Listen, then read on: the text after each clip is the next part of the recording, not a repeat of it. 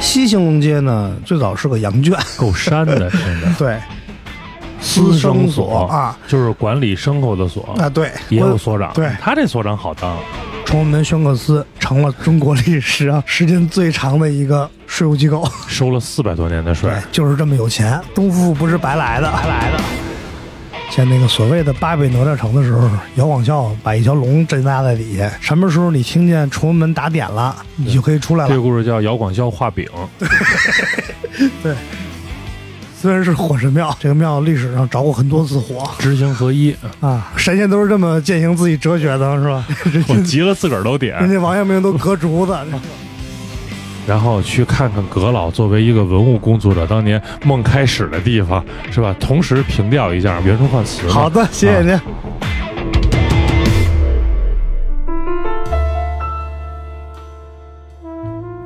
哎，大家好，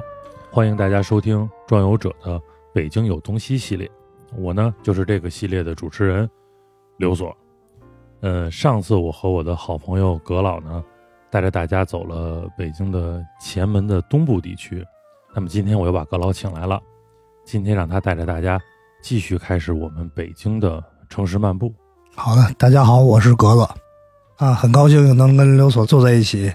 聊一聊这个前门地区和北京老北京的一些事情。哎，上次我们是从前门进，对，然后从草场出，最后在三里河桥的那个位置，对吧？我们上次的漫城市漫步结束在了三里河桥的位置。对，那么今天呢，我们书接上文，嗯沿着这条路继续走。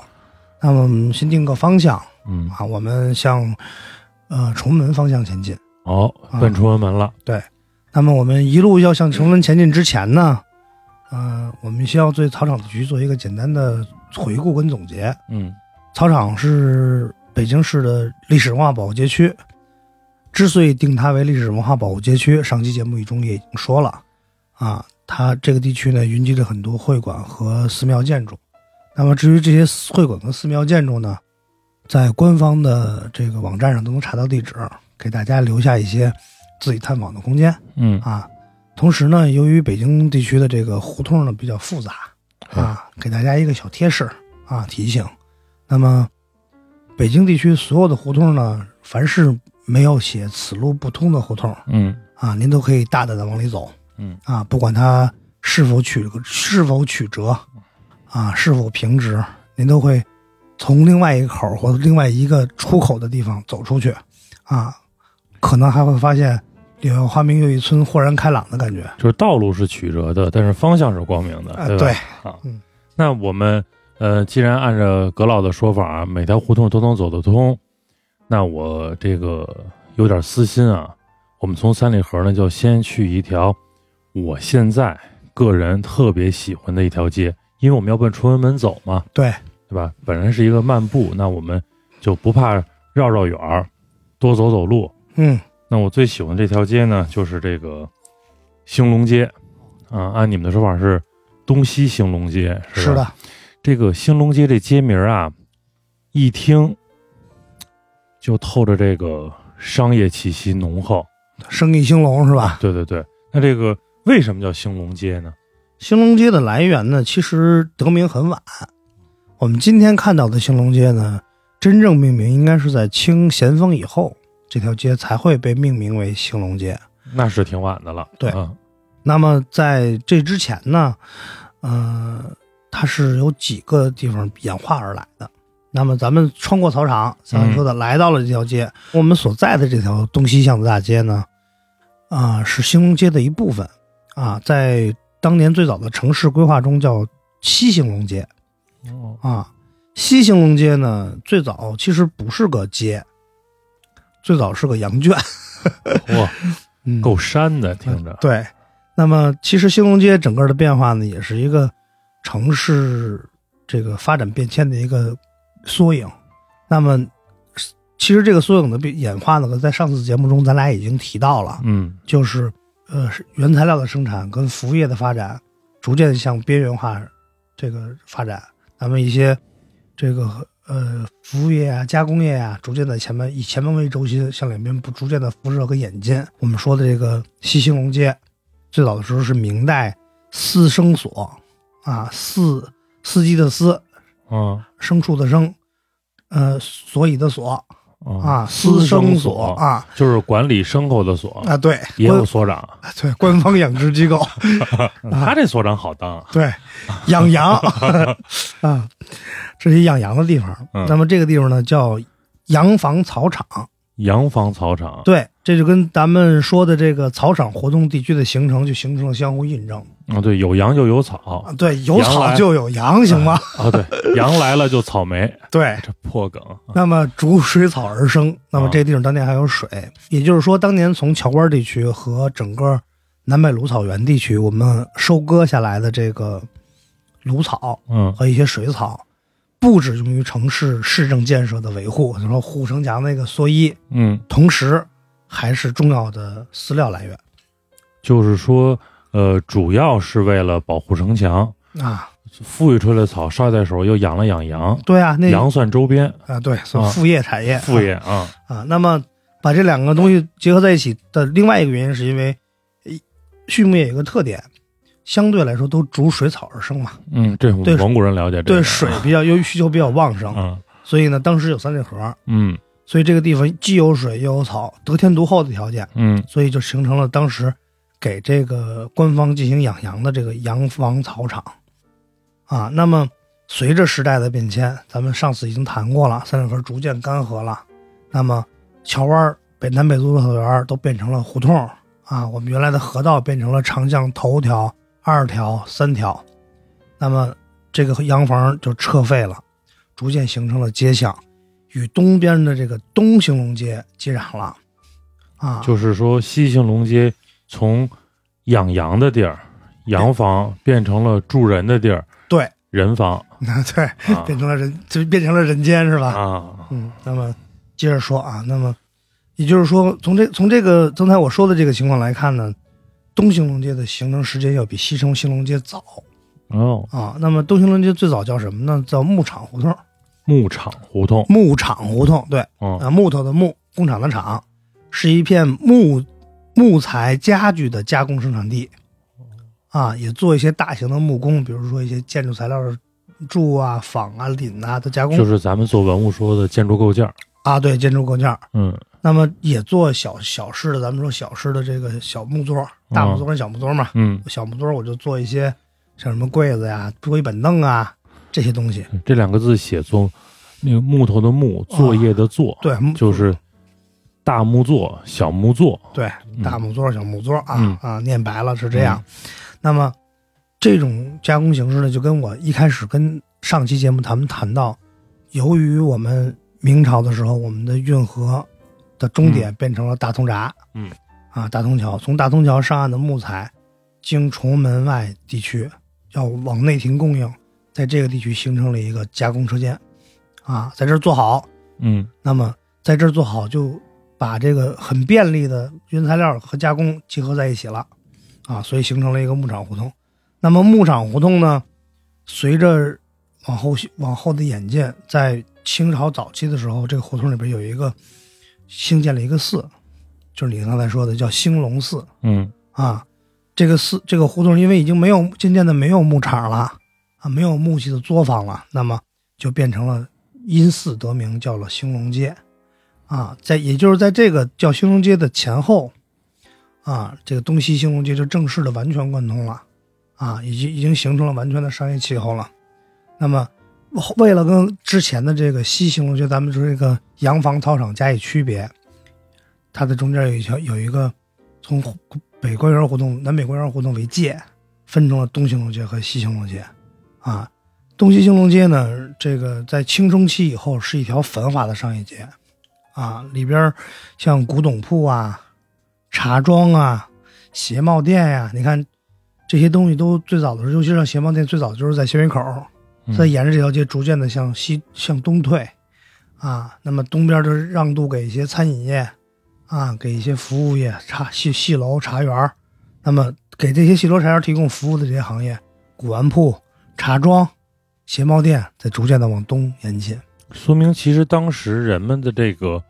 住宅区在不断的向东扩，对，就是在向东，再向南在发展对。，它的产业结构、产业工人的这个社区居民的结构也在不断的向东改变。嗯一开始我们是以手工业者和这个这个劳动力为主的，那么它的主主要的生活生产生活需求是吃饱了、嗯穿暖了啊。那么随着经济的发展、时代的演进，人们的生活水平不断提高，我们的诉求越来越多，我们要听戏了，我们要娱乐了，我们要吃好了，我们要社交了。那么他们就逐渐的向东原材料的方向，更向码头方向去演进。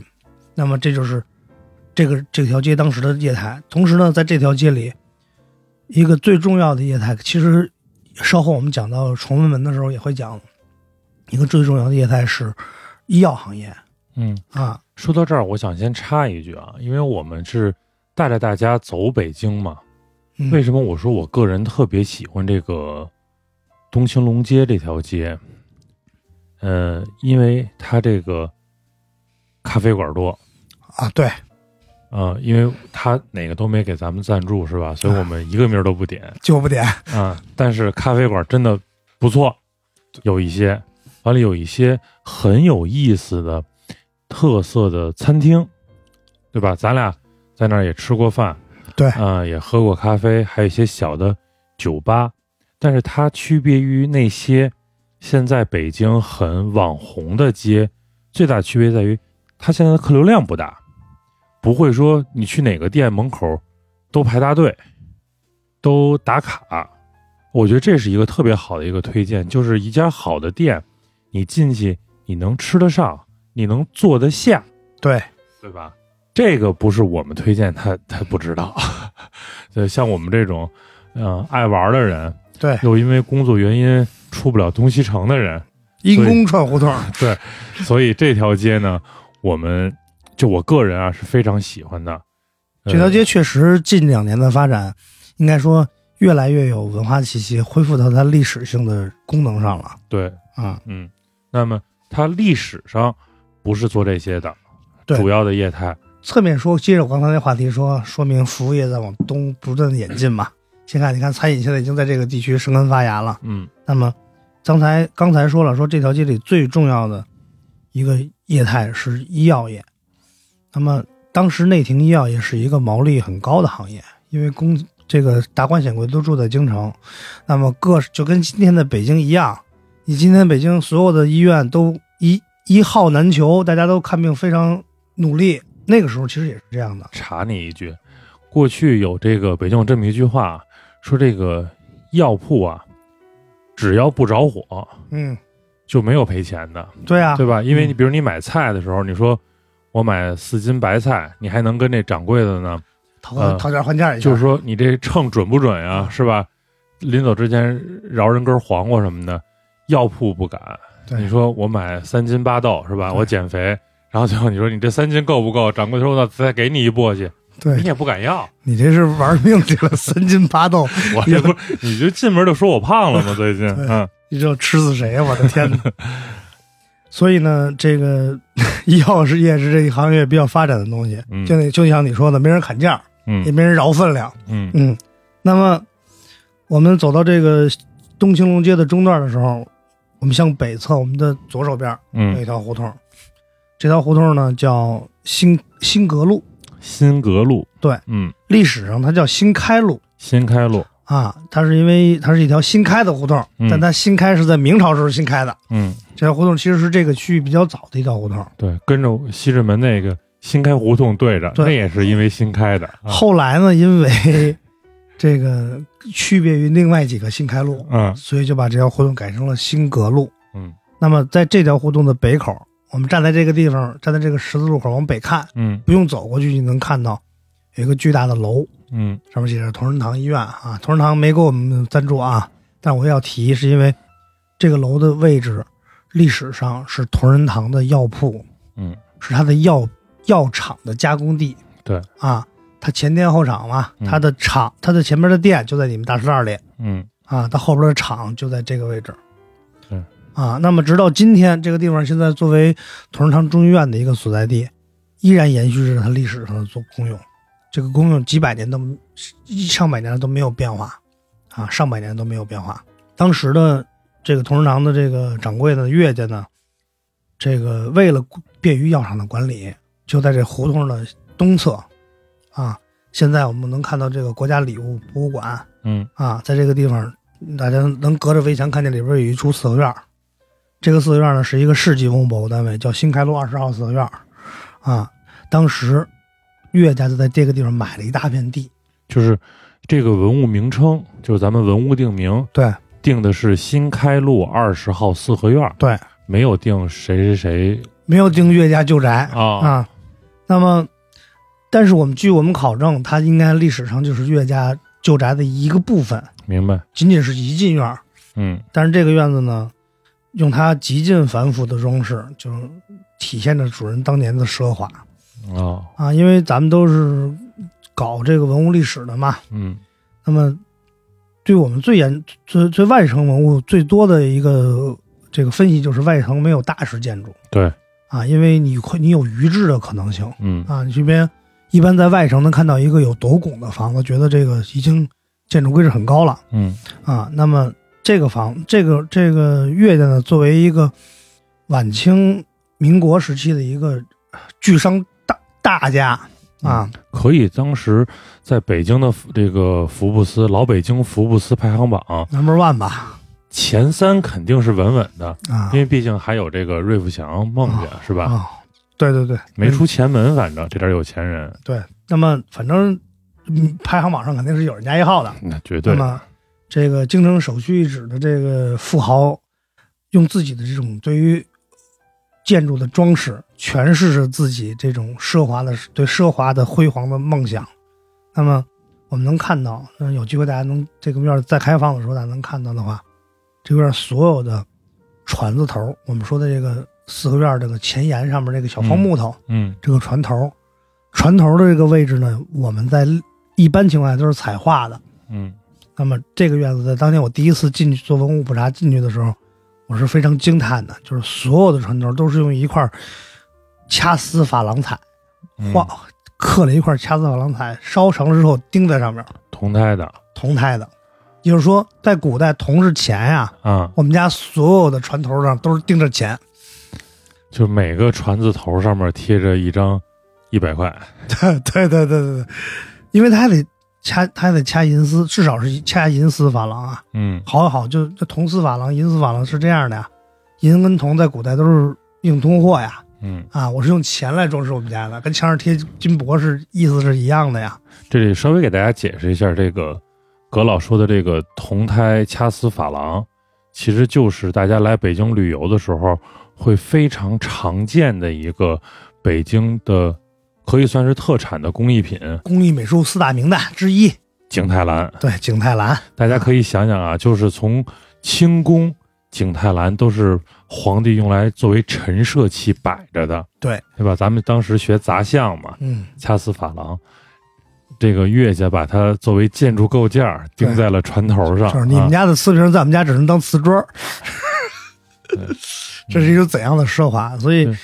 这个就说明当年岳家还是很牛的，也同时是从一个侧面反映出当时京城医药行业是如此的这个发达，对啊，其实在这儿，因为我和葛老我们都是一直在做文物工作的嘛，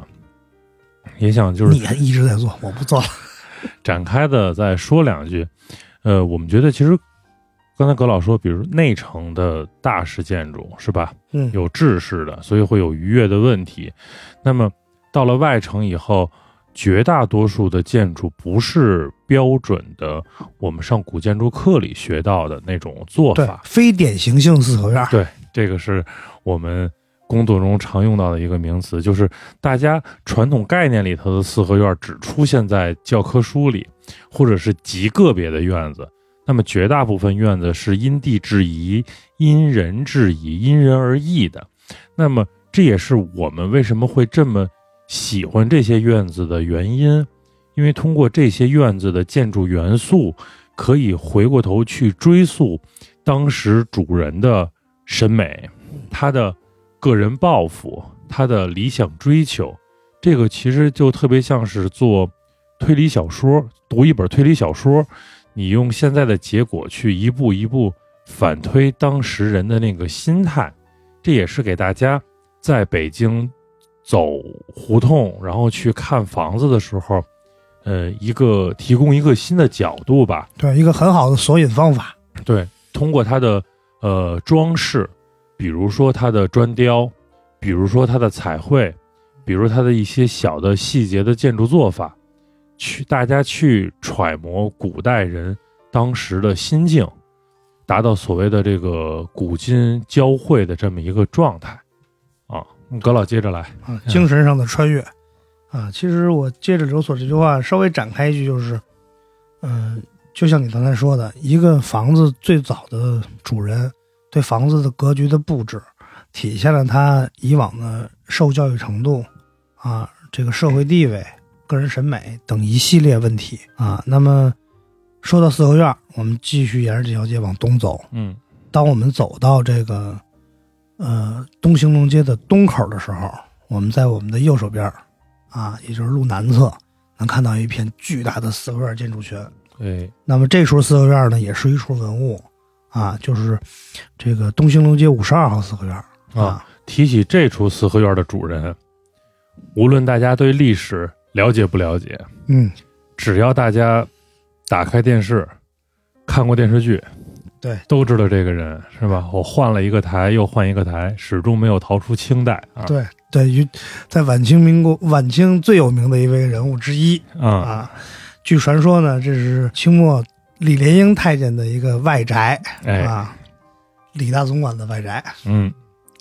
它虽然作为李莲英的一处外宅是一种传说，但是从我们现在历史考据的情况来看，啊，那么以现在的建筑格局、建筑形式、占地面积来看，当时也只有李莲英这样的人才能在这个位置建立如此规模的庭院。嗯啊，那么，呃，应该说这是一处带有除了没有园林以外，啊，这处四合院已经在北京属于非常现在说叫豪宅了。因为五进的院落是一什么概念呢？就是一般我们典型四合院也就三进，对，就是我刚才说的教科书一样的四合院，对，可三您进院落它是一个五进三路的四合院，啊，中间这一这一路是五进，嗯东西两侧呢是有群房和附属建筑的嗯啊，那么构成了一个一个体量非常大的一个非常标准的这个官府型的四合院的建筑形式了。对，那么我不说了吗？刚才我说，呃，只据我们考证，也只有像李莲英这样的人才能在这个地方买建立这样的四合院。那么后续有一些，呃，他后来的功用。那么随着清政清政府的这个呃解散，冯玉祥把溥仪轰出去之后，嗯我们这个民国开始，那么民国时期的这个一些教育机构也在这里兴办了起来。那么最著名的，可能这个刘所也比较喜欢的，那北京戏曲专科学校嗯在民国十九年，也就是一九三零年，对，啊，就在这个地方建立了嗯啊。那么创办的时候的校长啊，几任校长，我说一个你肯定认识嗯啊，焦俊先生啊，那是啊，中国戏剧界的开山北斗，泰山北斗啊。那么我们认为啊，这是焦俊先生在这个中国戏曲教育界中重要的一个嗯节点，节点跟历史遗迹。那么，随着时代的演进到解放以后，二十世纪五十年代，北京的药材公司在这个地方建立了。后来又随着这个股份制的改革，那么我们今天同仁堂的总部，就是说同仁堂股份有限公司的总部，啊，就在这地方办公。哦，啊，现在这个地儿是不对外开放的，但是它是同，因为它是同仁堂股份公司总部的办公地址，啊，但是呢，一个同仁堂就从大石栏一路见证到了崇文门，啊，从这个我们看到的大石栏的那个门脸儿到啊下台阶儿，到对小台阶儿，嗯到我们刚才说的新开路的这个药厂嗯老东家的宅子，嗯啊，人民当家作主以后，我们新公司的办公之地所在地都在这一条轴线上。对啊，那么通过这个同仁堂的演进呢，我们也看到了整个就是沿前门大街地区商业的演进过程。看完我们这个四合院儿，继续往前走，站在我们面前的是一条南北向走向的大街。著名的啊，崇文门外，崇文门外大街，对，崇文门外大街，终于从前门地区出来了，对，来到了崇文门地区，对。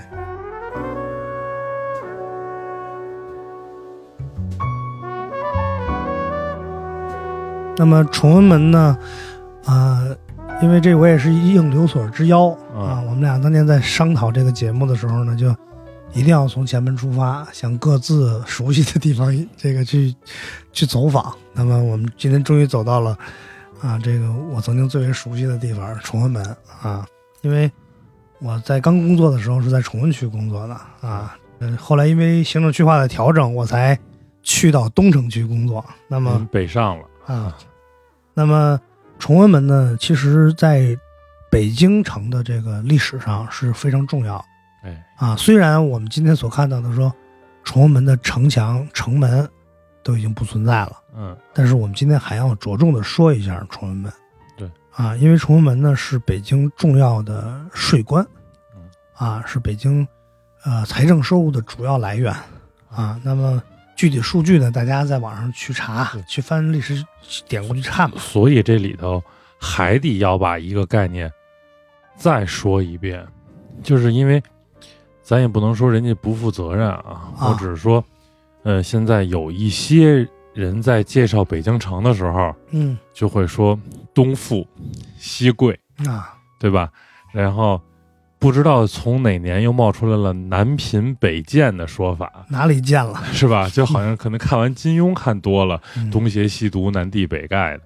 其实东富西贵说的就是崇文门跟宣武门。对宣武门我们之前在《庄游者》前面的节目里头介绍过，因为世子和官员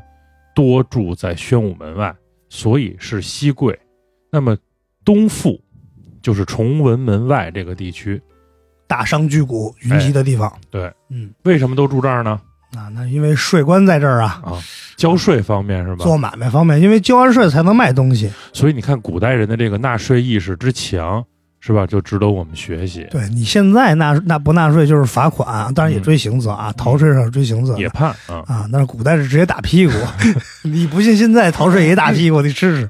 咱们接着聊崇文门啊，嗯崇文门呢也叫哈德门，嗯，北京话哈德门哎哎，北京话就念成哈德门了，啊，哈德门。那么为什么叫哈德门呢？据《日下九文考》援引的一个另外一部古书上啊《西晋志》记载，这个呃哈德门呢就是文明门嗯，啊。文明门为什么叫哈德门呢？是因为在蒙元时期嗯到大都时期，这个哈达大王府。在门内，在文明门内，但是嗯哈达大王府是谁？下次你问问小动物老师，啊，这个我确实没考证出来。嗯啊，这个但是呢，这个因这个王府而名之，所以这个地方叫哈达大王。嗯后来谐音改成了哈德、海带嗯啊，也叫哈德门，也叫海带门。嗯那么，但是其实呢，元代文明门呢，在今天的东单路口一带嗯啊，就是我们说长安街一线，嗯是古是原来元大都的南城墙。嗯那么这个名称沿用至今呢，与北京城的两次南移完成有关。啊，我稍微简单说一下，那天之前咱们说过了，啊，洪武的时候，咱们徐达北北伐，嗯我们夺得了北平这个当时的这个大都，改大都为北平府，这个缩其城北五里，废东西光西门和肃清门两个门。现在光西门这个地方还有吗？其他的九门俱旧，还是那样。那么，这是大都城向北京城南移的第一次变迁，就是北城墙向南移了。嗯那么北京城的第二次南移呢，是在永乐时期。嗯，永乐是建都北平之北平之后，改北平府为顺天府，嗯那么改这个营建北京城。那么至永乐十八年把它建成的时候，南城墙向南移了两里，就是今天我们所说的崇文门、宣武门宣武门前面的这一条线，前三门大街对，啊，这条线是我们当时明北京城的南城墙。嗯但是这个时候的北京的内城的城墙，很多还没有城楼跟瓮城，嗯城墙还是土的，咱们之前说过。嗯那么这是北京城的第二次，就完成南移了，第二次建成。后边呢，就是在正统年间，这个我们开始修建瓮城，在嘉靖年间我们开始修建外城，经过这四次建设，形成了今天北京这种所谓凸字形的这种建成结构。所以永乐是迁都北平，改北平府为顺天府，所以就是大家提到北平这个词的时候啊，就不要一提到北平就想到民国，对吧？我小时候看《四世同堂》，嗯，说北平为什么叫北平？其实那时候自己知道北京就是北平，嗯但一直以为是因为把北京改成了北平。嗯，后来我才知道，原来北平比北京出现的早。其实它有好长一段时间不做都城的时候都叫北平，对，嗯，啊，北方平定平安嘛，对，所以等大家再到冬天下雪发朋友圈儿，一场大雪把北京带回北平的时候，你要显得自己有文化呢，就加一句嗯说民国的北 平，明朝的北平， 显得特别有路分。对，嗯，那么什么时候它从文明门变成了崇文门呢？是在明正统四年，我说就是那次修建瓮城和城楼的是那次城墙，那次时候我们的内城城墙正式从土夯土城墙变成了硬包软的这种砖石城墙的时候，这个时候正式将文明门改成崇文门，哎，至今呢已经近六百年了。嗯，那么，但是你看我们的文化其实挺有意思啊，直到今天，很多人在说这个地方的时候还叫哈德门。对，这个事儿是其实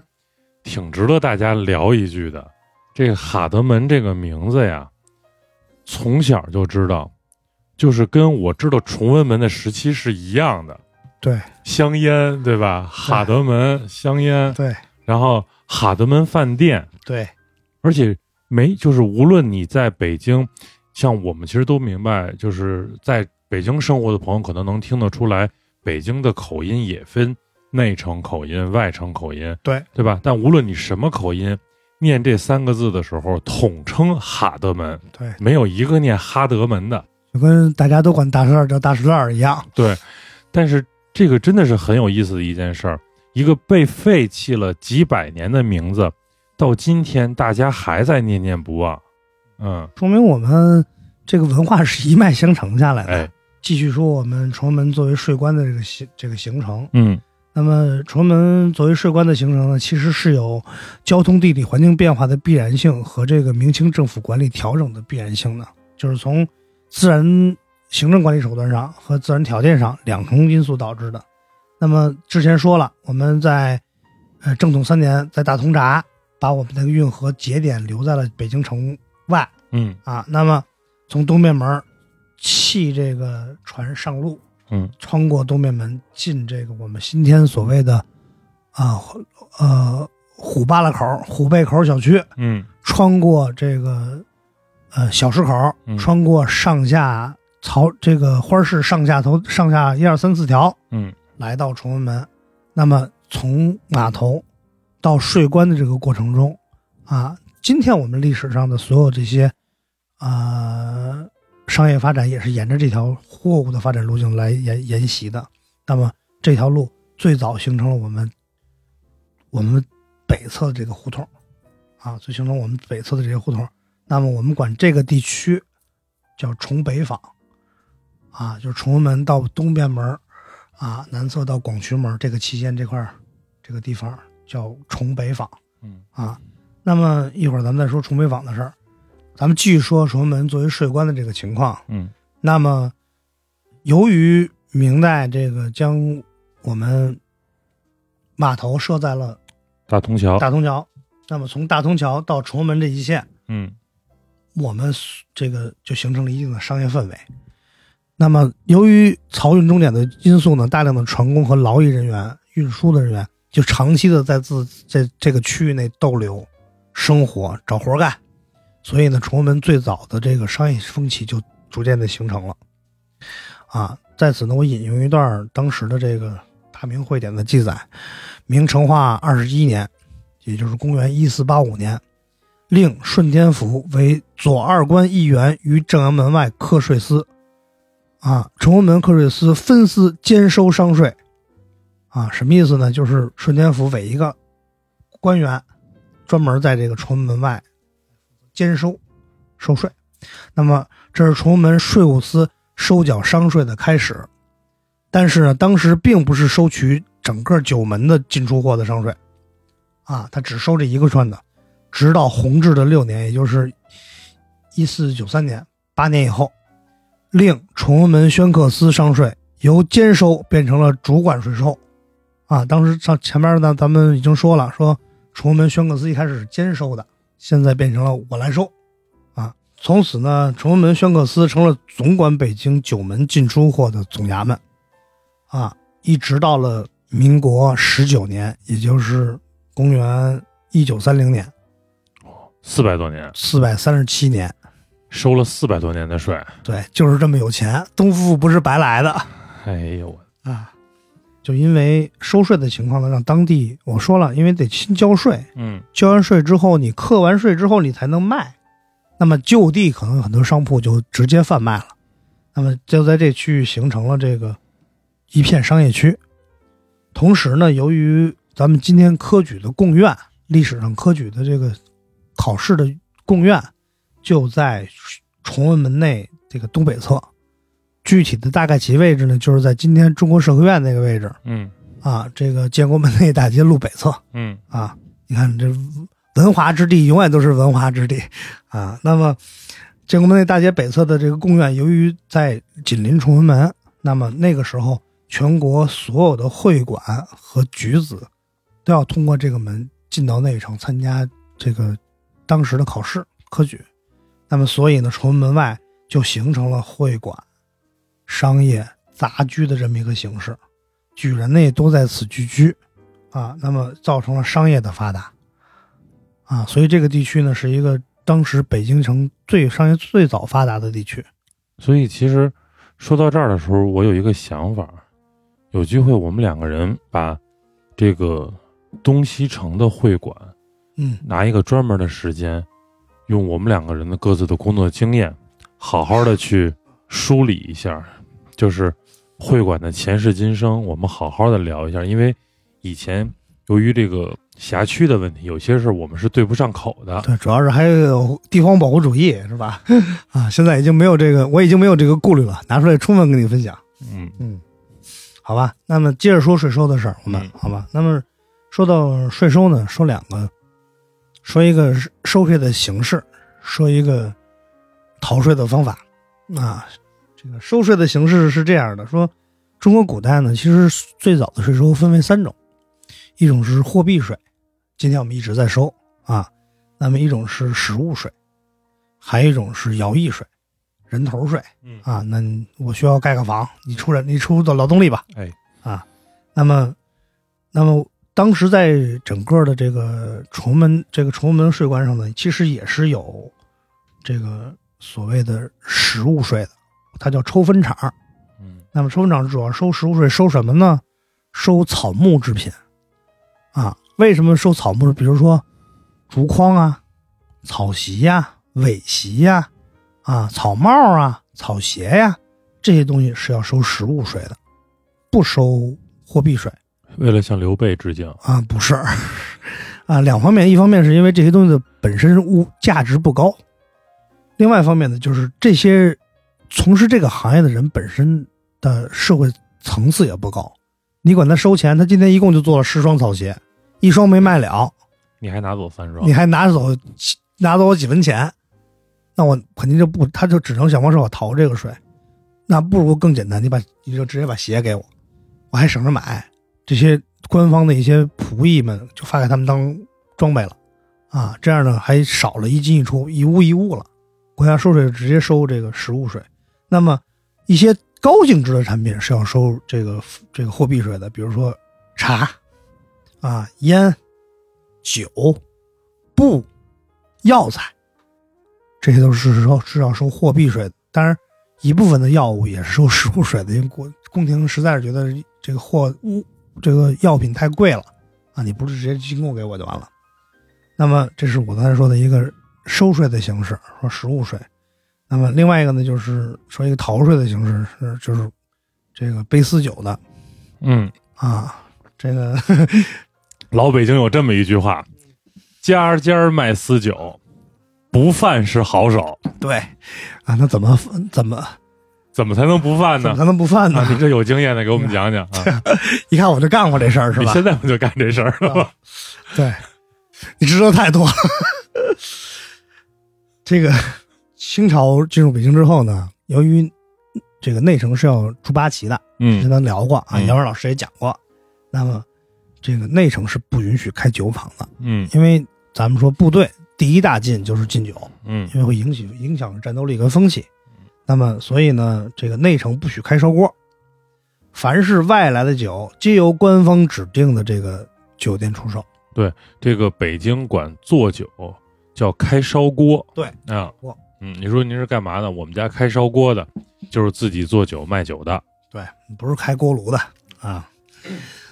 在崇文门呢，就指定了十八家儿，由他们统一收、统一售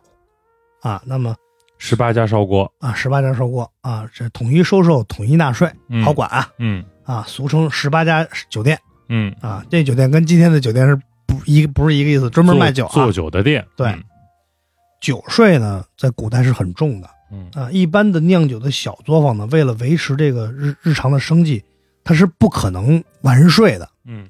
但是呢，他又要把这个酒卖到内城里去，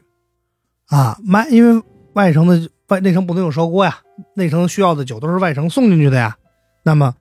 我们一定要把这个酒带进去，怎么办？就往往这个在夜里头，嗯这个爬城墙嗯，怎么爬呢？在夜里头把找这个猪的膀胱，哎，把那猪的髓宝啊，咱把它洗干净了，嗯然后呢，这个挂满了酒，挂在自己的胸前，然后偷偷的爬过城墙。啊，大家理解的城墙，大家可能会认为是直上直下的，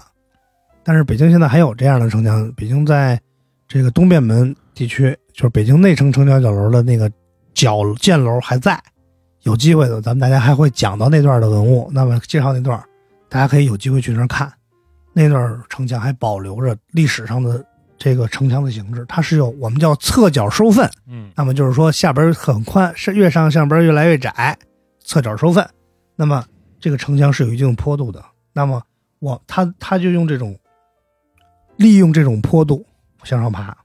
啊，这个爬过爬过去就免税了。啊当然、这个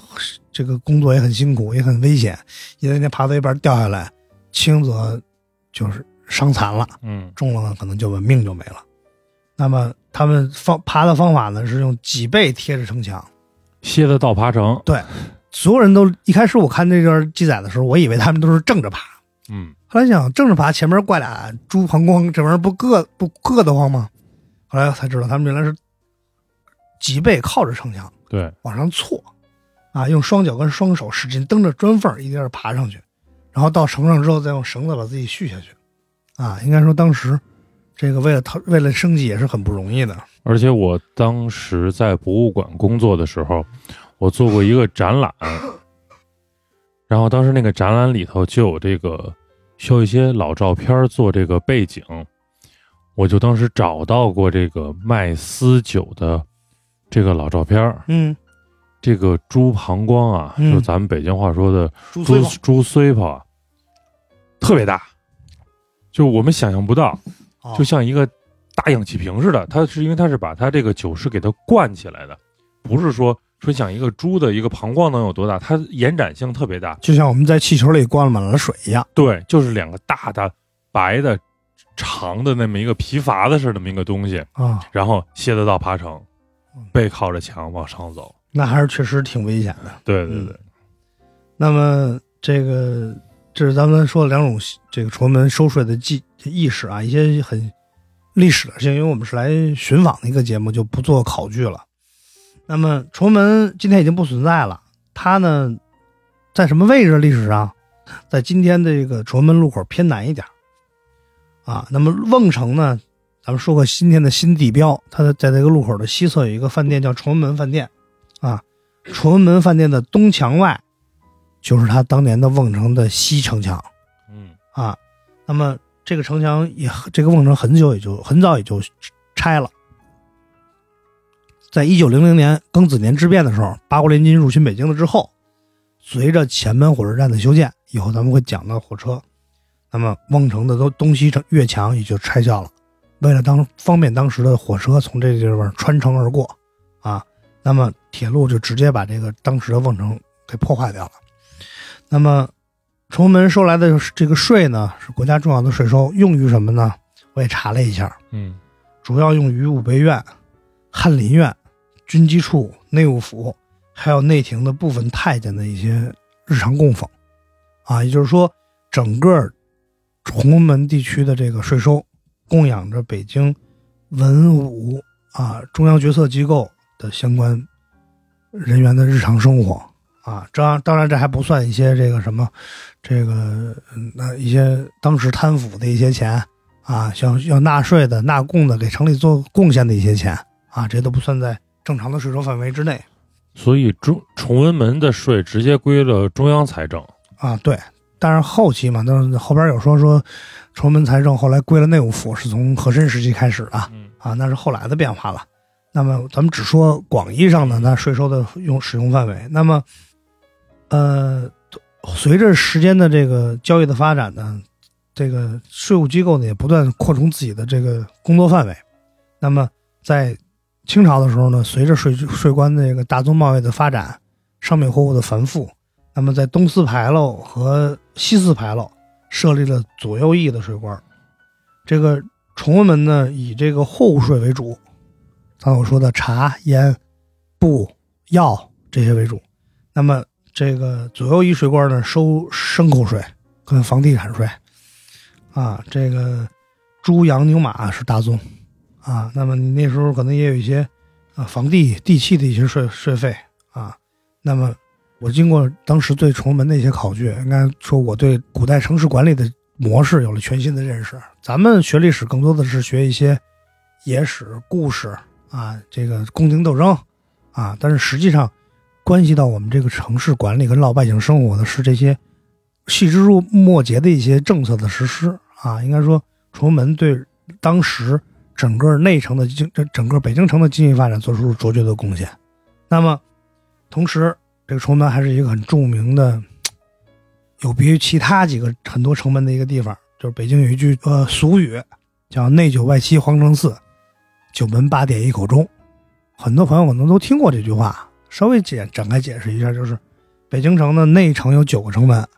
外城有七个城门，皇城有四个城门。那么内城的九个城门里边有八个是挂着点的，一会儿咱再说点是什么。嗯那么只有一个是挂钟的。嗯那么，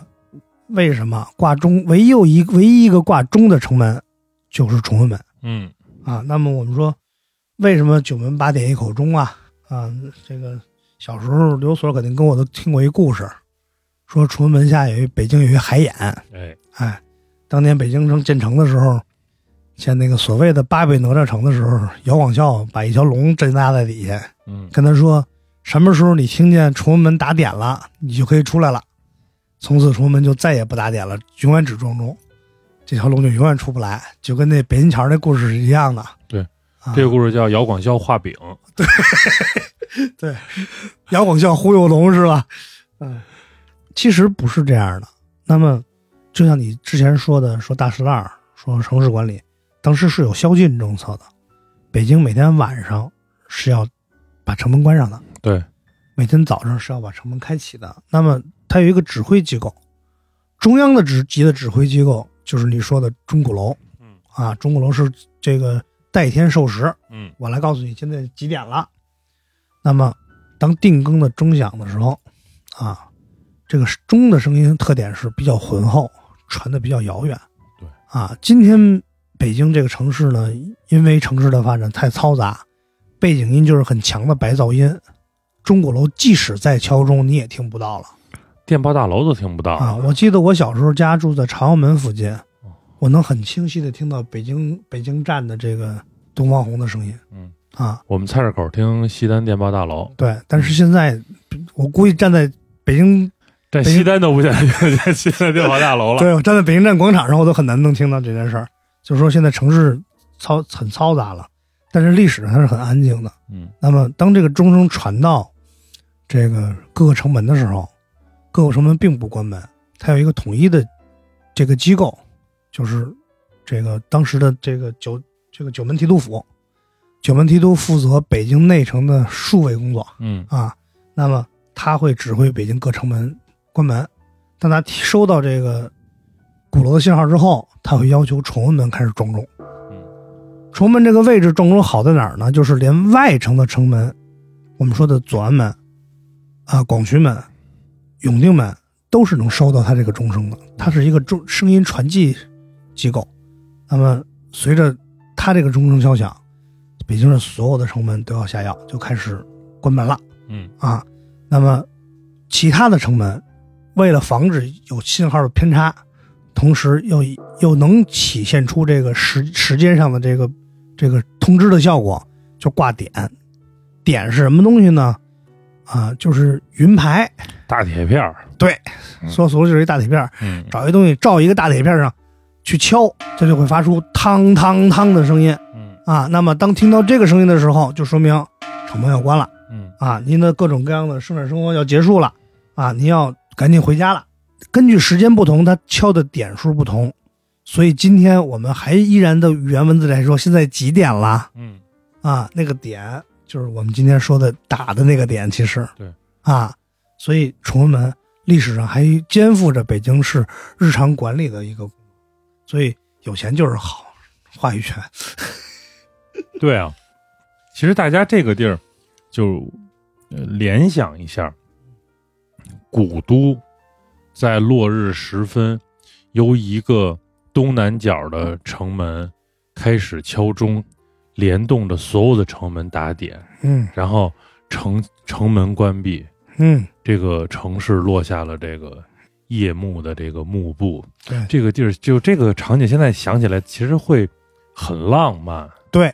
嗯，我们会觉得那是一种很婉约、苍凉的一种感觉。嗯嗯，嗯，那好，我们浪漫完了，是吧？我们就进街吧。啊，崇文门站半天了，别站别站在这儿了。对，进胡同，嗯， 那进大么街。那么崇文门呢？虽然它已经城门你城墙已经不在了，那么如果大家还想追忆呢，可以向它的东侧走，还在还保留是在北京站的南侧嗯啊，北京明城墙遗址公园。嗯未来我们在介绍其他文物跟线路的时候，可能还会给大家着重讲，今天不在这儿说了。那么我们不往北走了啊，那么我们继续向东走啊，我们进入与东兴隆街一一街之隔，正对着的另外一条有着几百年历史的古街，名字特好听。叫花市大街。嗯录这次节目之后的这个刘刘所跟我探讨了一个问题，说格子，你这个北京话口音太重，很多朋友可能听起来费劲。我并不以我一作为一个北京人多骄傲，但是呢，脚， 这个口音可还行。啊，但是呢，我确实也很难改掉它。你就是没当过讲解员，你知道吧？你就挤得我呗， 就就这么啊一个嗯，嗯啊，工作弱项啊。那但是呢，花儿市这个大家真不是因为我呃这个北京话叫花儿市，对，它真确实不叫花市。啊，它真不能叫花市大街嗯，啊，这花个市都灯如昼了。还是刘所指这边宽。 这个为什么叫花市大街呢？那么，先简单介绍一下这个北京话啊。那么，北京话说这儿化音一定是有原因的。那么，他会把小地名儿、假东西加儿化，嗯把大地名儿、官方地名儿去掉儿化音。嗯比如说我们说的大前门，没有人说叫大前门儿，叫前门儿一定是咱家的前门儿啊。 还有你公共汽车的前面。对，还有公 同样借此说花儿市，是因为当年花儿市的这个花儿嗯不是真花儿，也是咱捡到，但是所以由此我们才能叫花儿市，区别于正常的鲜花嗯，啊，鲜花儿不能。呃也有一朵鲜花插在牛粪上的说法是吧？你看我干嘛？嗯，好，咱们接着说啊。那么， 所以这花儿不是真花儿，对，花儿就是这花儿。那么，这个我刚才说了，崇文门到广渠门儿啊，这个现在今天的两广大街路北这一侧，我们在明清时期称统称为崇北坊。嗯那么说到崇北坊呢，就不得不提一下李仿制在城市的痕迹啊。那么其实呢，这个我们早在宋代的时候，我们国家就李仿制就已经崩溃了。嗯就已经被这个街巷制取代了。那么，什么叫立坊制？什么叫街巷制？简单点说，就是两两者最大的区别是这样的：是立坊是有坊墙的，对，您家住在什么房里，您家是干什么行业的，从事什么工种的，你就住在这区域里，啊，这个区域是有门儿的，是有墙的，所以今天最好的活化石嗯，西城区白纸坊。对，嗯，做白纸的坊，白纸坊。那么这个区域就是应该历史上应该是有个坊墙跟坊门的。我想去买白纸，我在我沿着坊墙是不能买东西的，我要进到坊里才能买。那么街巷制的区别是什么呢？是没有围墙，同时沿街开商开，咱们这北京现在的话叫开墙打洞啊，说沿沿街打开商铺，我沿街沿是街两路好买对卖。一街两巷好买卖嘛。哎嗯那么，但是这种变化其实是这个咱们说民间商业发达的体现啊，社会分工不断的混合的体现。那么，随着宋代，我们从看《清明上河图》的时候会看到，这个一街两两巷全是好买卖了啊。所以那个时候，我们的这个里坊制已经被街巷制取代了。那这里我们还说叫这个重北坊，其实这个坊就类似于我们今天说的街道办事处。嗯，这一类的行政区划，它是为了便于行政区划管理的方便来设立的，起了这个名字。那么，接着说这个这条房里最重要的一条大街——花市大街。那么，花市大街时间也很久啊，它产生于明代啊，它最早不叫花市大街，叫神木场街。哎，说到神牧场，我们就要引出一个北京的，就是因为大家其实有时候聊到历史啊、文物啊，我们发现一个问题啊，不是说大家不对，这很正常。就是你有时候特别认真的聊一个文物啊，聊一个历史的时候，大家觉着啊，听一听。但你一旦把一些这个风水啊啊，堪堪舆舆啊啊，带进来的时候，大家就特感兴趣。嗯，那这儿咱俩就必须把这个，你都你先说到神木了是吧？对，我们就把北京城一个风水的很重要的一个点，要给大家在这里简单的介绍一下。嗯对，就是著名的北京的五古镇镇，嗯，啊，那么我们现在的社会哲学的主流是唯物的，嗯所以我们看到一些可能古代唯心思想的这些东西的时候，大家可能会觉得它是糟粕嗯啊、落后的、迷信啊。其实呢，我个人认为，作为一个历史研究者，你要了解它，嗯因为它是古代人生活重要的精神寄托跟发展方向。那么，北京这个城市作为一个泱泱大国的首首都，叫帝都嘛，它之所以能立立都，那么它有它有它的支撑性。那么它在它的五个方位，所谓的东西南北中，啊，就是这个五镇呀、就是根据东西南北中金木水火土，对在这北京城的五个方位放了五个不同的镇物，嗯比如说葛老师提到的神木场、啊，那所谓的神神木场神木场啊，那么就是东方的木镇嗯，啊东东方方甲乙木，啊，东方甲乙木，嗯，那么咱们按照天干的顺序往下说，南方丙丁火，嗯南方丙丁火在哪儿呢？也有一个镇物，在我们永定门城楼，站在永定门城楼上，我们往南看，我们能看到，在我们的路西侧有一个高高的墩台，嗯，这个墩台叫做烟墩，啊，这地儿可以按常规说了，就是烟墩儿啊烟墩儿啊啊，，历史上呢，它是一个元朝的烽火台嗯啊，因为是一个烽火台，所以它应了南部离火的这个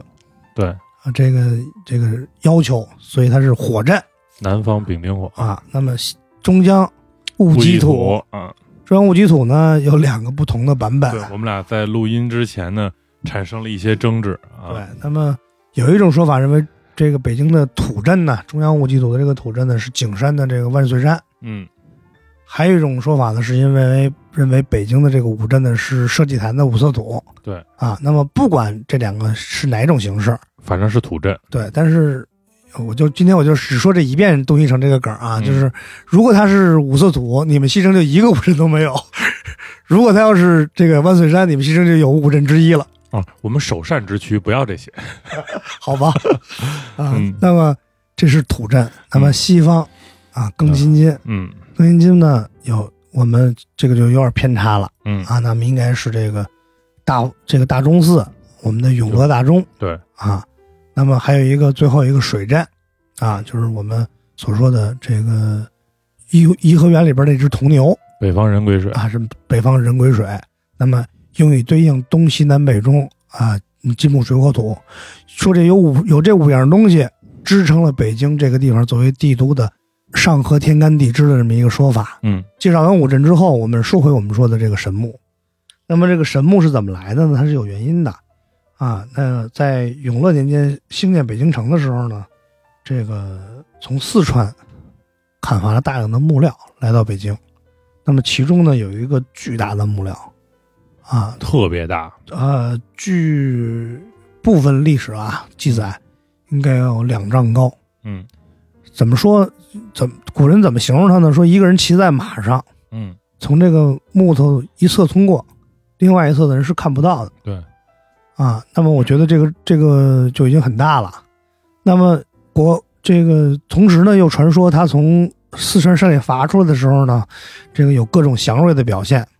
当地的官员就把这作为一种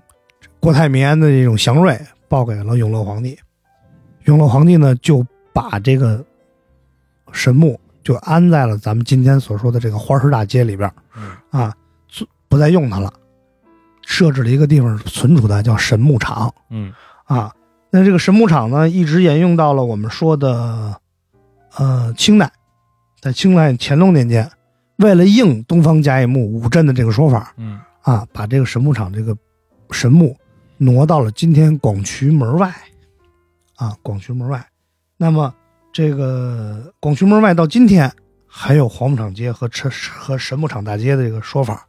地名上还有。嗯，啊，这个刘所也经常去，比较熟悉。那么这个黄木场啊，这个位置其实就是现在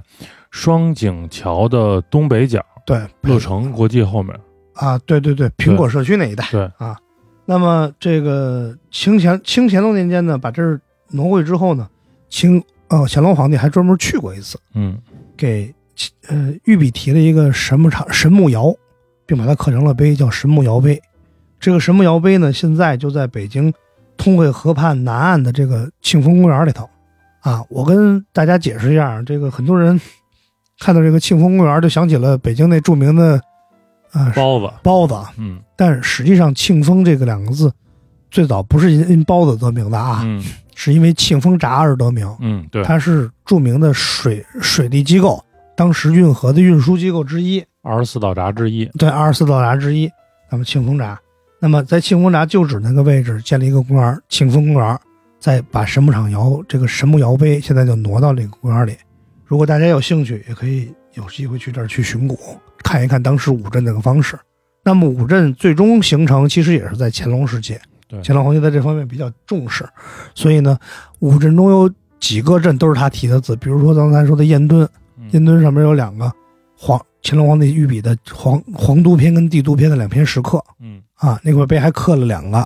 其中一个立在现在首都博物馆门口，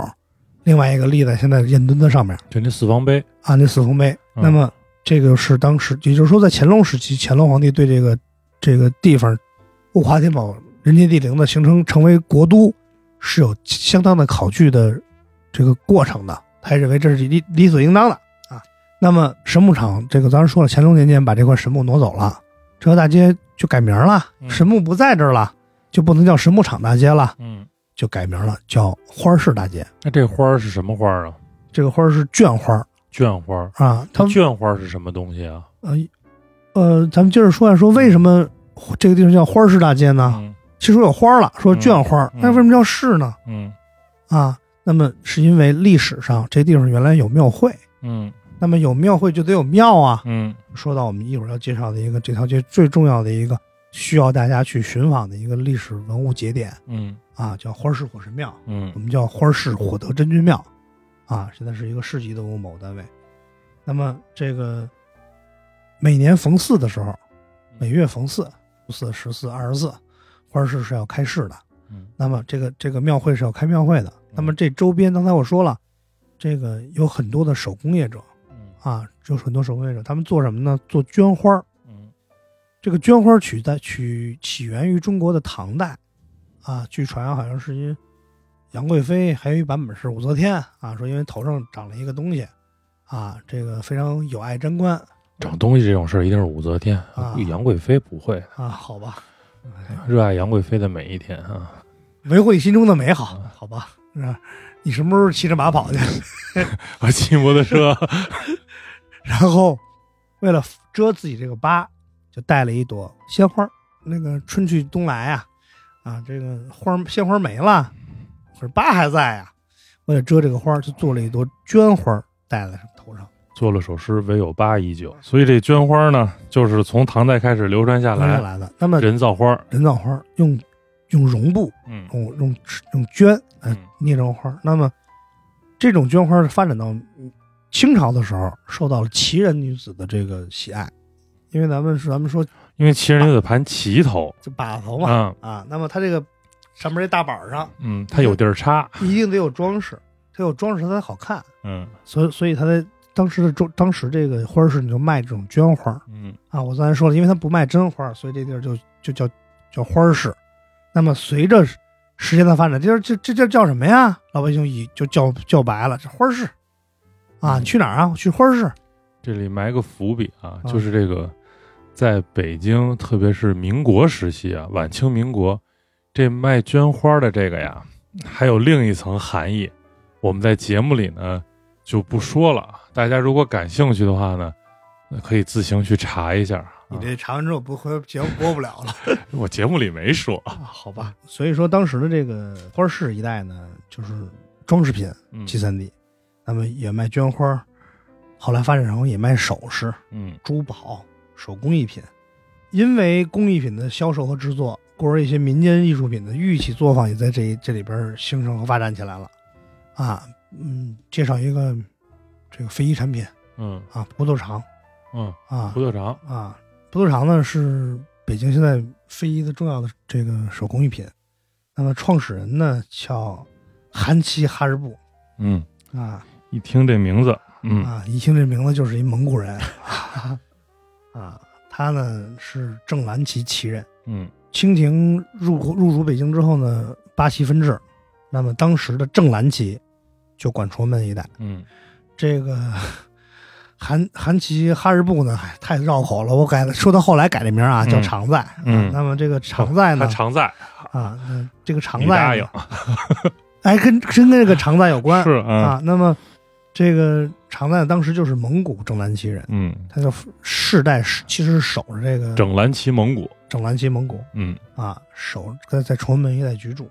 那么随着太平天国运动的爆发，南方的这个财政收入大幅的削减，嗯，于是政府就没有钱再支付八旗的这个日常的这个银子了不能铁杆庄稼吃老米，啊。对，这种八旗这种军政一体的管理制度就逐步瓦解。瓦解了，财政紧张，啊很多旗人就开始脱籍嗯，啊，自谋生路去了。我们都有一双手，不在城里吃闲饭。那么这个时候呢，这个韩琦哈日部呢，就是说后来这个常在呢，就因为自己年轻的时候喜欢看这个首饰加工作坊做这个泥葡萄、泥陶的这个葡萄，嗯用泥跟陶做这个葡萄，他老去看去。嗯，然后他就自己琢磨说，哟，这泥跟陶做的葡萄不显得不像晶莹剔透。啊。嗯于是乎呢，他就自己琢磨改进工艺。他一开始学做这个所谓的料器玻璃呢，嗯其实是为了做给给这个很多布偶做眼珠、嗯做眼睛。咱们今天的洋娃娃，你这种眼睛的那时候是用料器做的，显得人眼睛有神嘛。他一开始其实是为了做这个，后来没想到他的母亲特别喜欢这东西做葡萄，嗯他就怎么琢磨把它做成葡萄，最后就做得非常好。然后在脱籍前后呢，就拿这东西当做自己的手艺，用以谋生了，受到了大家的广泛的推崇。于是乎呢，就说有一年，慈禧太后要征集这个民间民间手工艺这进贡，大家说你就拿你的东西上贡吧。于是呢，他就拿这个东西作为贡品上贡给了慈禧太后。慈禧太后呢，在这个隆冬的时候看这个葡萄架上挂着一挂葡萄，看着哎呀真好，想吃，就跟太监说给我摘下来。太后也够馋的。啊你上一集皇上都够馋的，这集太后也够馋的。对，这我宫里的人也没见过什么东西。这大冬天吃葡萄，对于皇上来说也是一挺难得的事儿。对于你今天来说，不是什么难事儿了嗯，啊。那么摘下来一看是假的，啊，特别高兴，太后倍儿高兴。哎啊，你骗 我！被骗了哈。嗯啊，于是就把这个韩家二部的媳妇儿就封为了常在嗯啊。这韩信发生物以官得名，我改姓了，嗯，我就姓常，就哦叫常在，给他给他封了一号啊，周叫特这长，叫天意长天意长，啊，呃，每天的天，嗯呃，一个一呃叉一意义的意啊啊，一个叉儿一个点儿那个意啊，这个经常的常啊，那个常在嘛。那么从此呢，这个天意长就成了一个商标 IP，今天叫那么这个就逐渐传承发展成形成今天的葡萄厂。那么葡萄厂的发展跟传承呢，其实就就展现了崇文门地区市井手工业发展的一个一个侧一个剪影儿啊，它从很多呃贫苦劳动人民用自己的聪明智慧啊，创造出很多的文化产品啊，走到今天是我们今天所谓的非遗重要的非遗产物现在是不是能给我们讲讲您这个庙了？啊。说说火神庙嗯啊啊，这个这火神庙其实从呃崇文门门外大街往花市大街走，一进大街西口对第一个红绿灯的东北角，东北角，嗯大家能看见一坑嗯，这绿顶子，啊，绿绿瓦黄剪边儿嗯，哎啊，就能看见一坑。我不是说嘛，因为它这个庙呢是年代早，呃明明朝早期建的啊，这个所以呢就是路被垫高了啊，所以这个庙就下下线了。庙在迪洼院儿，啊，那么这个目前我们看到这个山门，大家嗯去的时候看的是这个山门是，我工作以后，二零零三年的时候，根据考古发掘的情况，嗯这个重新重新建的，但是形制根据历史上完全依仗，门上也门上那刻的那个横石额也是按照历史我们历史收藏那个石刻复制的，写的是赤寺火德真君庙，赤呃赤剑火德真君庙，啊别赤寺规格不一样啊，那么这个可见这个这是一皇家赐建的一个火神庙，那么火神是谁呢？火德真君，嗯那么有五五德星君嗯啊，道教有五德星君。其实火神呢，就是火星神，嗯，火星叔叔马丁。供的是洋神，对，那么那么火星这个火神呢，他最早是脱胎于祝融，嗯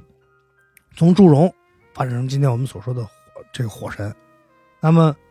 我们目前看呢，从无论是京城这个乾隆时期的这个京城全图中的标注，还是民国时期的北京市的宗教档案，嗯北京城这个火神庙有二十多座。嗯啊，包括你们万庭桥边上这座。嗯但是呢，冠有“赤剑”二字的不多嗯啊，可以说应该说这个花市大街的这个火神庙是嗯少有的几个其中一个嗯啊。那么关于它的这个始建年代呢，就是总体上来说有点争议，但时间不长，都应该是明中期左右，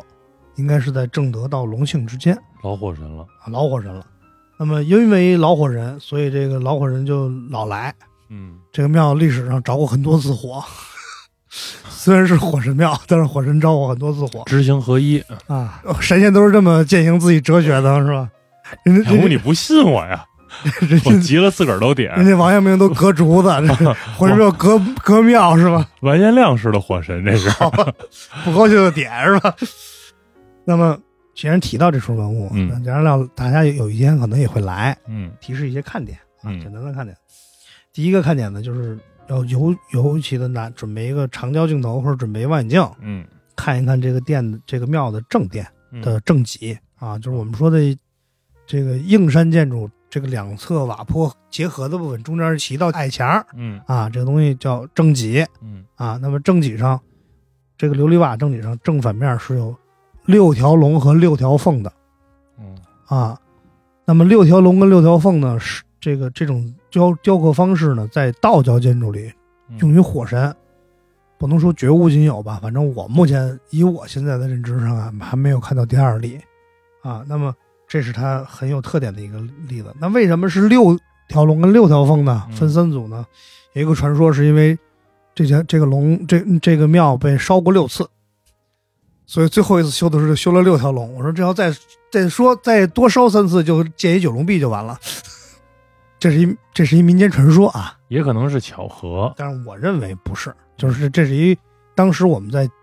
花市地区，就是花市还没拆迁前，我们做嗯周边的文物考据的时候，一些老人说的这么一个传说。嗯说因为它烧过六次，所以就有六个龙跟六个凤啊。但是我们认为应该是假的。那么这个这是第一个，第二个呢，就是这个我们已经谈过了，这个神木厂的乌云观嗯啊，神木当然在这儿。那么很多听众可能会问，这神木后来哪儿去了呀？嗯啊，那么这神木呢，后来在一直到上世纪的五十年代，啊，这个在有一个谣言就出现了，说这个神木的碎屑能治病，于是老百姓就都去那儿夸着这个 神木去，啊，在人民群众的强大力量下，就把这木头给刮没了，这个这个木头就对消就消失了，因为我们参加工作的时候，还听老人会起说过那个神木。嗯这再多说一句，其实北京就是像木仓啊、牧场啊，好多处，比如西单，对大木仓，就是它是这些木头都是为了皇家建筑去进贡来的，备料的比如对对，比如它要修故宫、修王卫府、嗯修贝勒府，它要用大木头，嗯所以呢，这些大的木头进到，因为咱们北方没有，都是从南方进来，所以存这些大木头的地方嗯，特别直白，就叫大木仓。那么这木头大到一定程度的时候，就不再是大木了，叫神木了，就变成神木。嗯葛老说的这个是那个木头呢，是神木中的那个神，对就是最大的那个。陆续后来其实还有过，其他的神木的记载，对，就是它达到了一直径达到一定尺寸以后，皇家认为这个木头已经通灵了，就不能用了，对，就都放在了这个神牧场。嗯神以为神迹嘛。嗯那么说完这个花市火神庙呢，就把这花市这条大街的行程就介绍完了。嗯那么这条街呢，还有其他一些文物点儿嗯啊，我们就因为呃有一些呢比较零散，嗯那我就一笔带过了、嗯啊。但是有一些也必须大家可能必须要经过，嗯比如说我们从火神庙往东，嗯我们会经过路南的花市清真寺，嗯，同时呢，这个还有好吃的，啊，对北京孩子都知道，这个嗯清真寺边上都有很多清真小吃。嗯啊，大家有机会可以去品尝品尝嗯啊。那么在这儿呢，可以打个尖儿休息一下。嗯当我们吃饱喝足以后啊，我们还有今天最后一个古迹点儿要去看哎，这个点儿一定要去看一看啊。。这个点儿呢，就是位于我们再往东走啊，在历史上呢，花市大街往东走就变成了分叉啊，有一条路呢变成了东这个花儿东花市斜街。嗯它这条斜街呢，就是从花市大街到拱渠门大内大街，嗯有一条斜向的道路。那么这条道路呢，历史上是有的，现在已经被城市改造消灭掉了。嗯但是呢，一处国家级的历史文物还是存留在里边儿。在树丛掩映的这个小区里边儿，嗯我们会看到一个很小的一组文物建筑。那么这组文物建筑呢，就是著名的袁崇焕祠跟墓啊。那么也就是说，我们这个著名的明朝明末的一个将领袁崇焕啊，就葬在这儿。那么说到袁崇焕祠跟墓，就必须得提到这个祠跟墓的前身，就是广东旧义园。什么叫义园呢？就是如果有人客死他乡，像广东这种地方，从当时的北京运回广东是不可能的，啊，尸体肯定就是腐烂发臭了。为了让它能魂归故里，啊，能能安稳的入土为安，那么广东人就在北京买一块地，把自己的同乡就建在这儿，类异似地异地、异园儿、公墓。嗯啊，只葬客死他乡的广东人啊。那么我们听到了说我们有广东旧义园，我嗯们未来还有广东新义园。嗯广东新义园在龙潭湖那边啊，那么广东旧义园就在广渠门内。今天是一片小区了，嗯历史上谁能想到这里边是一片一园儿？嗯其实它在这个区域形成一园，跟刚才说的大同扎也是有关系的。码头上来有很多南方来做生意的，去世的时候就在就在这儿埋，就埋就近埋在了附近的一园里。嗯那时候广渠门内再往南就已经是一片泽国和农田了。其实北京这个外城的城墙，城墙根儿底下，就是无论说是现在的东城的位置，还是像西城、广安门外啊、永定门外啊、右安门外啊这些地方，大量的议员，就是墓地、对，像老百姓说就是啊乱葬岗子哎呀，烂的岗子，嗯，这非常多。我们工作中其实也都亲身的这个是吧？对，嗯、参与过一些的这个处理工作啊，对，不是多少什么集体的盗墓啊啊这些什么啊，以后有机会咱们看再说这些吧。嗯那么简单说一下袁崇焕的历史经历、嗯啊，其实大家都对袁崇焕很了解了。嗯那么回顾一下，那么明代万历天启年间呢，咱们当时的这个后金崛起了，女真族啊，这个努在努尔哈赤的这个带领下，统一了这个女真诸部，开始向这个明朝用兵，那么连续攻克了沈阳、辽宁等辽东重镇，上京是吧？嗯啊，随后渡过辽河，占领广宁、锦州，这个等于说当时辽呃，今天辽宁省西部的西部的一些重要的这个军事重镇都被当时的后金占据了。当时呢，这个关外的形势就变得非常的微妙。这个明政明朝当时的政府呢，也确实感受到了来自关外的这个压力威威胁啊。明朝天启三年，公元一六二三年，当时的这个袁崇焕呢，奉命监关外军。此后的五年，他在关外这个这个卧薪尝胆的去进行运营苦心经营，苦心经营关宁铁骑，对，然后先后夺得了咱历史上都有嗯宁远、宁锦的这个大捷嗯啊，重创了后金军啊，都击伤了努尔哈赤啊，嗯有一种历史传闻，不也是因为对他他把努尔哈赤打伤了，努尔哈赤才去世的嘛？嗯啊，当然这个也是有存疑的，是吧？但是呢，他这是他第一次去这个辽东从事军事活动。那么，在一六二七年的时候，因为跟天启皇帝就跟后金议和这件事情发生了分歧，他被迫就是辞职了，嗯回到了他的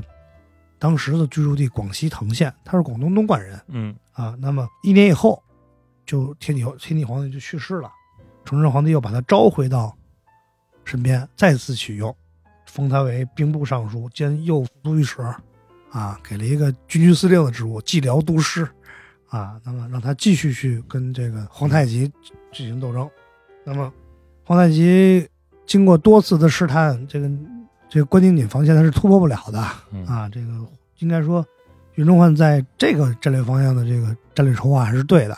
但是呢，皇太极采用了另外一种方法，绕内蒙古啊，从张家口进入北京，呃，直直逼北京城。那么，一六二九年，崇祯皇帝二年啊，我们就爆发了北京保卫战。那年的十月份呢，这个皇太极率率军绕过关宁警防线，直抵北京。啊，得到这个消息的时候呢，袁崇焕紧急的带领九千骑兵骑兵，就是宁锦这个关宁铁骑里边的精锐，紧急的赶往回回北京勤王。那么，终于在十一月十七号的时候，抵达了今天的广渠门跟广安门一带。嗯那么，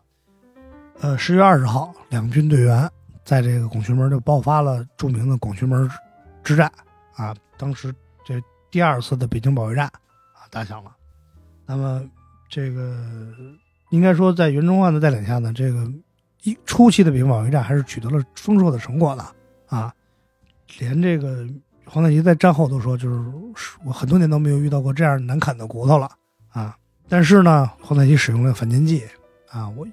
摸准了我们崇祯皇帝多疑的这个特点啊，就通过谗言，让这个崇祯皇帝就中计了，以这个犒赏军军事的这个名义，把这个袁崇焕等一军将领就就招进城内，直接让锦衣卫给抓了。抓完他之后呢，认为他里通外国，抓完他之后，这个当时的皇太极还继续在永定门城，在永定门进攻北京。嗯但是后来呢，发现北京周边其他省的秦王部队已经到北京周边了啊，累计都有二十多万啊。他呢人数没有那么多，于是就留下一封议和的信，就撤兵了。随着北京这个保卫战的这个结束，那么该到清算的时候了。那么一一年以后，一六三零年八月，这个当时的袁崇焕就被折刑，杀在了西四的干石桥下的牌坊底下。嗯啊。那么，什么是折刑呢？就是拿刀把人一刀一刀都拉下来，北京话叫剐零碎了对，千刀万剐了。但是嗯这个过程其实是很痛苦的啊。嗯那么，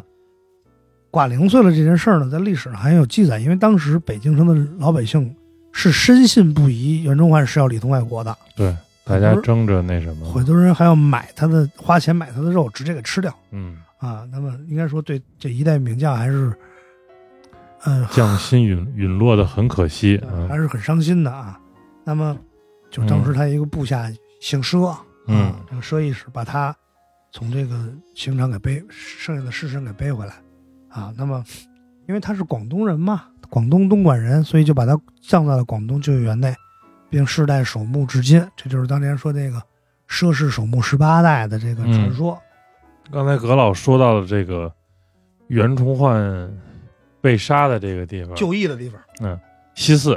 明朝就是我们在聊菜市口那期的时候，曾经介绍过，菜市口是清代的刑场，明朝的刑场在西四，因为当时西四是繁华的商业街，还没有后来顺治五年的齐民分治政策，菜市口还没有真正的发展起来，当时繁华的还是在内城，所以北京的刑场一直是按照哪儿繁华就设在哪儿，就是只有这样才能杀一儆百。西四干石桥的地名就是原来的赶尸桥，就是它是嗯明代的刑场，清代的刑场就是菜市口，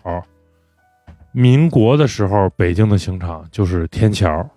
就是一定要在这儿杀人。啊、咱闹市杀人这种形式是为了警示教育人民嘛，嗯啊，让你感到害怕。嗯，那其实也有蘸人血馒头这样的事儿，是吧？对。那么，呃，一九五二年的时候，解放以后，嗯这个地区呢，已经变成了一片烂大岗子了嗯啊。那么，当时的城市规划部门呢，想把广东救济园拆掉，啊，当时这个进行新的城市改造。后来，在刘亚子等一些著名的爱国人士的这个保护下，嗯毛毛主席给他亲自的批示，这个袁崇焕祠应该给予保护。嗯那么保留了当时的原装换词。那么，二零零二二零零二年呢，这个进行了全面的修缮，啊，很值得特别介绍一下，是因为这是我工作以来参加修缮的第一处文物。啊，你你修的，对我别说我修的，但是我跟着修的，那时候我还是个跟班学徒呢。但是正是在他的这个过程中，修修缮的过程中，让我对城市保护的这个文物保护工作有了全新的认识，并不是我大学学的时候学考古、学文物鉴定那种啊，只在田野拿一小刷子刷。那么更多的工作其实更更像一个匠人啊，用自己的这个聪明才智跟手艺来传承着一代一代的文化。所以就甭管我学建筑的还是你学文物的，嗯最后做了这行以后都是戴安全帽的。那么说袁崇焕呢，其实我们就走到了今天我们旅程的第二次节点了嗯，啊。那么，所以其实我我袁崇焕再多说一两句，我觉得北京这个城市发展，我们老说明清北京城，或者说明清紫禁城，那么袁崇焕是一个特别重要的一个节点。这个文物呢，我也是去过好多次，本家润园的那个小区里头，文物确实不起眼。我觉得这是北京城的一个特点。北京城有很多的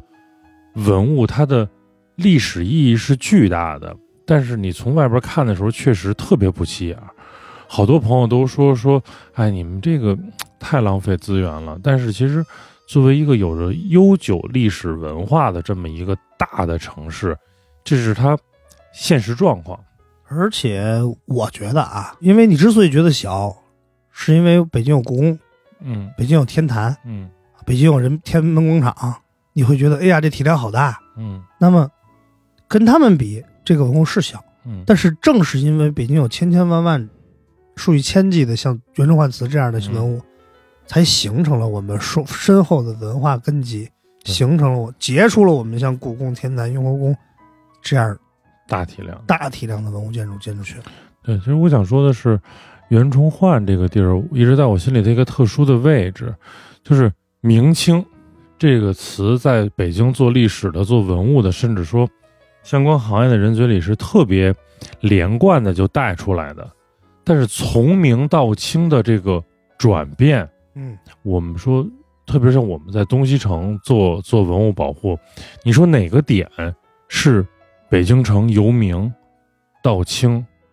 嗯我们今天能想到的可能景山市，对，是吧？思宗殉国处那个是一个地方，可能紫禁城是，嗯，但是所有这些地方的问题在于，它不是在这个转折点诞生的文物，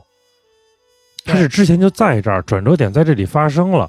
但是呃袁崇焕祠真的是说北京城从明到清一个王朝结束，一个王朝开始，在这个过渡阶段诞生的这么一个文物对。而这是我们两个人作为一个文物工作者，在带大家走这个城市路线的时候，在带大家 City Walk 的时候，我觉得这是我们能给大家推荐的一个观看这个古都的一个视角。大家通过这一处文物就可以看到，北京城作为一个帝国的首都，它在一个王朝的衰落和另外一个王朝兴起中，可能就凝结在这一个小小的院子里头。对，嗯，这是我个人就是葛老聊到这个呃原词的时候多说几句的，希望有机会大家去去那儿呃看一看，看看这个王朝的转折，看看这个曾经披肝沥胆的呃英雄战将忠臣，他最后人生那样一种悲惨的谢幕，然后去看看葛老作为一个文物工作者当年梦开始的地方，是吧？对同时凭吊一下嘛都，啊好吧，啊，嗯谢谢 啊，要不然太沉重了。你让我稍微给大家活跃一下，你就你牺牲一下，是吧？啊，好吧，啊，嗯我我袁崇焕和你一起凭吊这事儿你也不亏， 对，嗯，据说凭吊活人是可以增寿、增福、增寿的。对对嗯对，你好好活，硬硬朗朗的。 好的，谢谢您。那咱们今天其实就是大家这个脚力也有限，是吧？我们从这个兴隆街开始，一路走到走到了，对我觉得这个大家如果是一天的这种城市漫步的话，我们节目大概是一个多小时，但大家真正走起来，把我们说的这点儿看下来，可能要三个小时左右。我觉得大家运动半天就可以了对。是吧？毕竟周末还是需要吃吃喝喝、玩玩乐乐、喝杯咖啡、打打卡什么的，这些事儿也不能停。所以，那我们其实这一期我觉得就差不多可以到这儿了。好的，嗯，然后我们下一期准备怎么走？按照我们说的这个时钟的这个转盘的这个顺序，现在已经到广渠门了。对我们下一步是不是该进城了？哎，嗯，我们要转回去了。嗯嗯，从这个外城，咱们也进进城。 行，那就跟大家说再见。好的，期待下次葛老带我们进城。好的，谢谢大家。嗯，大家再见，嗯，再见。拜拜。